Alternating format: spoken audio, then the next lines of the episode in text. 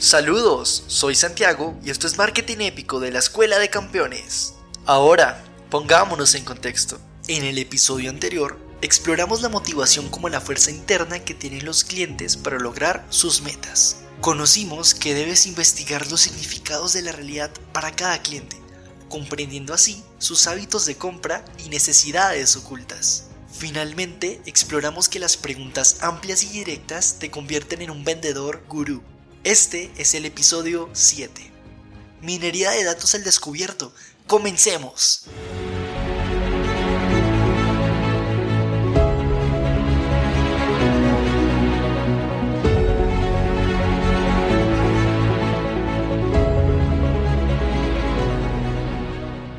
¿Listo para descubrir cómo las propias palabras de tus clientes pueden ser la clave para vender mejor? ¡Vamos! Movimiento 1. Selección. ¿Sabías que las palabras clave que necesitas vienen directamente de tus clientes? Ahora, ¿cómo los reclutas y seleccionas? Despreocúpate, te lo cuento paso a paso. El proceso de reclutamiento es como un juego estratégico y es fácil y detallado al mismo tiempo. Puedes desplegar diversas tácticas, como armar campañas en redes sociales, dejar anuncios llamativos en tu punto de venta o, aún mejor, hablar directamente con ellos. Una vez despierte su curiosidad, invítales a unirse a través de un enlace digital o reúnete presencialmente con ellos. Y aquí viene la cereza del pastel. Ofréceles un regalo de la marca. ¿Quién no ama los obsequios? ¿Verdad? Las personas tratan a los demás como perciben que los demás los tratan a ellos. Cialdini. Así que, sea amigable y genuino en tu enfoque y verás cómo se despierta su interés. Luego, entre todos esos clientes que has reclutado, es momento de seleccionar a tus aliados ideales. Mantén claros tus criterios de selección, esas características que buscas en tu cliente soñado. Anímate, todo esto es más fácil de lo que parece. Piensa en ello como la creación de un equipo perfecto para tu misión. Recuerda que la selección no es al azar, es parte de tu estrategia previa de investigación. Sigue estos consejos y continúa construyendo tu camino hacia el éxito. Movimiento 2. Frecuencias.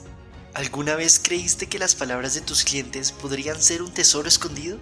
Analizar sus respuestas es como desvelar un mapa del tesoro lingüístico. Sigue escuchando. Te lo cuento. Imagina que sus palabras son pistas y la frecuencia de esas palabras es el camino hacia su mente. Sí, es contar cuántas veces mencionan una misma palabra. Esa palabra recurrente es la clave que su cerebro elige cuando se enfrenta a una situación o producto. Así que cada palabra que eligen decir está cargada de significado y refleja cómo perciben el mundo tus clientes. Pero esto no se trata de adivinación o una inspiración artística. No, no es nada de eso. Es un análisis riguroso. Tienes que ver más allá de las palabras, entender su contexto, entorno y cultura. Piénsalo como un detective que sigue pistas en busca de la verdad. Y, para hacerlo, puedes aprovechar la herramienta que te compartí en el episodio anterior. Una vez tengas las respuestas en tu asistente de análisis, dale el toque final. Pídele que retire esas palabras vacías, los conectores que no aportan significado. Luego, solicita que identifique las 10 palabras más frecuentes. Estas palabras clave serán como la columna vertebral de tus categorías de interés. ¿Estás emocionado? La parte genial está por venir. Dentro de esas palabras frecuentes, podrías encontrar un tesoro llamado verbatim. ¿Y qué es eso? Es como una joya, una frase o una palabra exacta que revela cómo los clientes sienten sobre algo en particular. Es pura autenticidad, una ventana directa a su mente. En Colombia, nuestro lugar de misión, la palabra chévere es un ejemplo. Etimológicamente significa valiente, pero aquí, entre los clientes, es un adjetivo para decir que algo es genial. ¿Qué podemos decir de este podcast? Es chévere. Movimiento 3. Minería. Una vez que hayas concluido las entrevistas y volcado las respuestas en tu asistente de datos, es hora de trabajar en las conexiones entre palabras clave. Pero eso no es todo, también en las palabras que aparecen justo antes y después de estas claves. Y aquí viene lo mejor, hacer un análisis de correspondencias múltiples para obtener al menos dos resultados jugosos.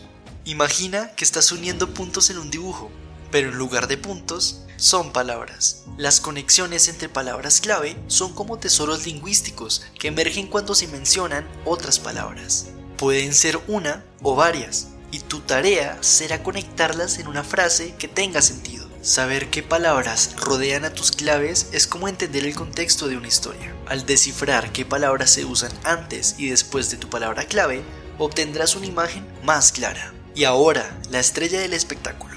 El análisis de correspondencias múltiples. ¿Es complicado? Para nada.